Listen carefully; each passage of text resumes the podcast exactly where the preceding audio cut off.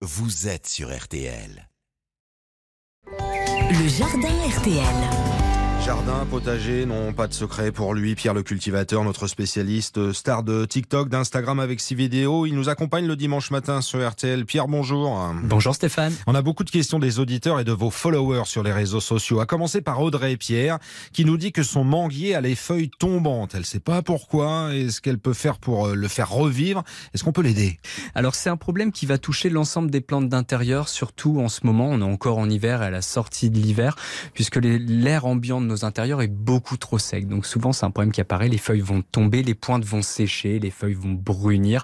Donc il y a une petite astuce qui consiste à mettre en place une coupelle de billes d'argile en dessous du pot qu'on va humidifier. Ça va permettre de créer une humidité ambiante plus importante autour de la plante intérieure.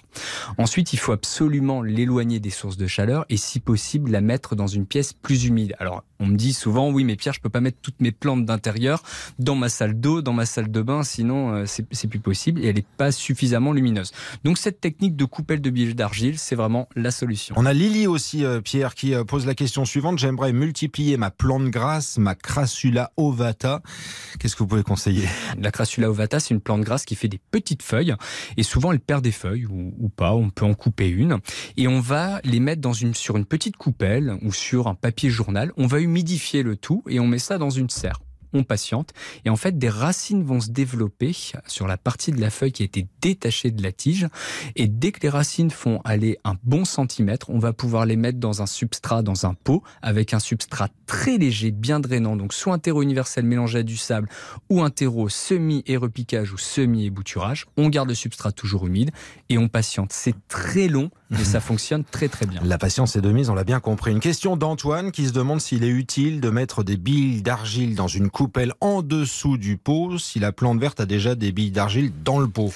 Oui, c'est utile. C'est pas la même chose. Quand on met des billes d'argile au fond de son pot, donc mélangées à notre substrat, ou des fois on met même un géotextile entre notre terreau et nos billes d'argile, c'est pour faciliter le drainage. Ça veut dire que quand on va arroser, si on a un pot percé, les billes d'argile vont absorber l'excès d'humidité dans le fond du pot. Alors que les billes d'argile dans une coupelle, c'est pour créer de l'humidité ambiante.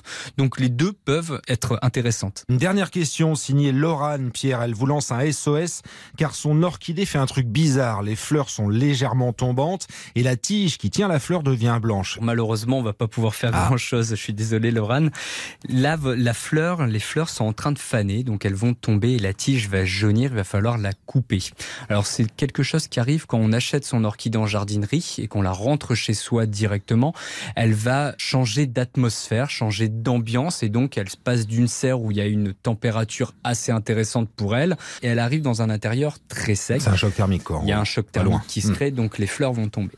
Il y a quand même deux, trois choses à savoir sur l'orchidée, c'est que quand les racines sont grises, on n'hésite pas à baigner notre orchidée dans un fond d'eau pour que le pot touche 30% d'eau euh, pendant à peu près 10-15 minutes et les racines vont verdir. Si toutes les racines ne verdissent pas et qu'elles restent blanches, faut pas hésiter à prendre un sécateur et les couper, c'est qu'elles sont sèches, elles sont pourries, donc on les retire. Vous avez toutes les réponses de Pierre le cultivateur, toutes les interrogations. Vous pouvez bien sûr euh, lui envoyer sur ses réseaux sociaux, Instagram, TikTok, tout à disposition, ses vidéos et à disposition également rtl.fr pour le rendez-vous du dimanche.